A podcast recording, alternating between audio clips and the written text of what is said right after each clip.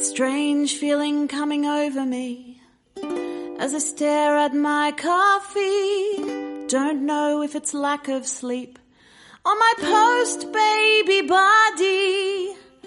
Must be this new ego that comes when your assets grow.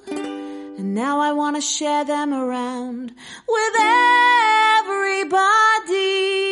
Esta canción que escuchamos lleva por título el de Arruina tu día, Ruin Your Day, y con ella la banda australiana Sparrow Folk señala con toda la ironía a esas personas a las que les molesta ver a una mujer dando el pecho a su bebé en público.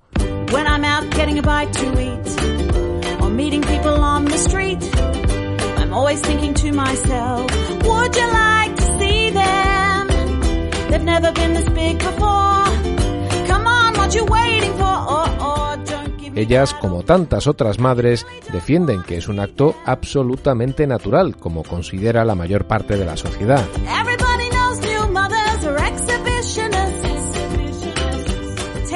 Pero además de natural, amamantar es una acción muy beneficiosa, muy saludable para madre e hijo, y la ciencia tiene cada vez más datos que lo refrendan. El último de ellos es el descubrimiento de la presencia de selenoproteína P en el calostro. Esta molécula previene el envejecimiento de las células y está implicada en procesos de desarrollo neuronal o incluso en la prevención del Alzheimer.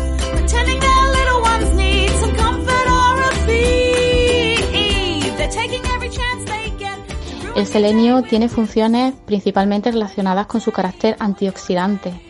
Eh, también tiene funciones relacionadas con el cáncer y también eh, en temas de desarrollo neurológico. Esta proteína también se ha asociado a diversos procesos que ocurren en el cerebro durante el desarrollo del Alzheimer.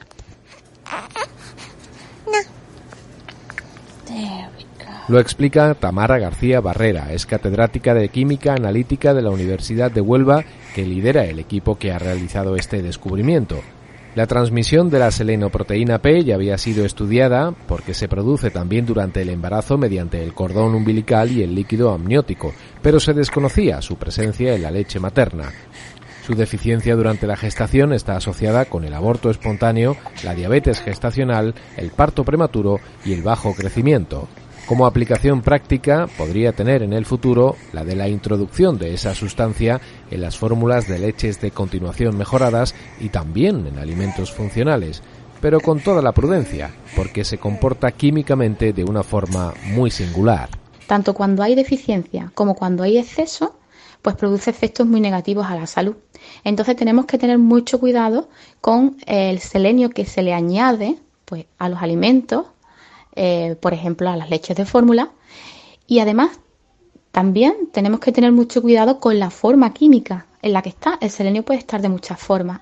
Lo que habría que ver es si realmente ese selenio es biodisponible, es decir, cuánto asimila el bebé, si realmente le va a llegar y si realmente está cumpliendo las funciones neurológicas, que a lo mejor la leche materna pues podría cumplir y que no tendría sentido en una leche de fórmula suplementada con una forma inadecuada de selenio.